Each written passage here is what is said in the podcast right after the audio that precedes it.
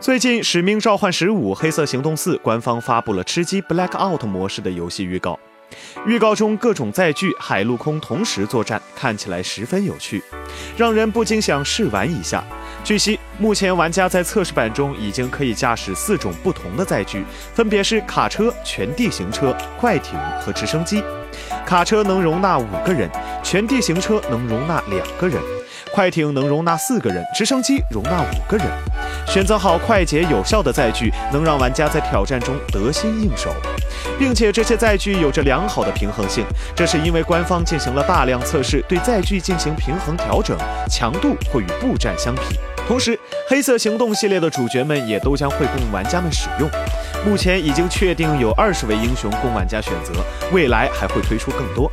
他们来自于过去的《使命召唤》战役、僵尸模式以及《黑色行动四》。所有英雄均只是外观，所有玩家都将从零开始，通过游戏进程解锁这些英雄。其中，游玩黑色冲突是解锁英雄的主要途径。根据介绍，《使命召唤十五：黑色行动四》的吃鸡模式将会支持最多八十人的战场，地图大小为三百七十三平方千米，可以说是《使命召唤》系列中很大的地图了。并且在这个模式下，玩家不仅要应对敌对的玩家们，还要应对游戏中随机出现的僵尸，为玩家们增加了更多的挑战乐趣。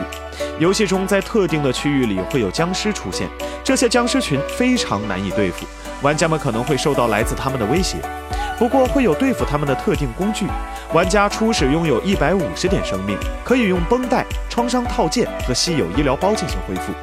和其他同类型游戏相比，黑色冲突的医疗品并不难找，而且基本上绷带就能完全治愈玩家，并且当血量上限增加到一百五十之后，玩家们交火的时间会变得更久，而且从背后偷袭时，敌人也能获得更长的反应时间。角色可以在盾牌后面开枪射击，非常凶悍。另外，游戏中将不会有缩圈的设定，而是采用了随机的安全区域模式。不过，这个安全区域会有时间的限制，玩家需要在时间结束之前寻找到新的安全区域。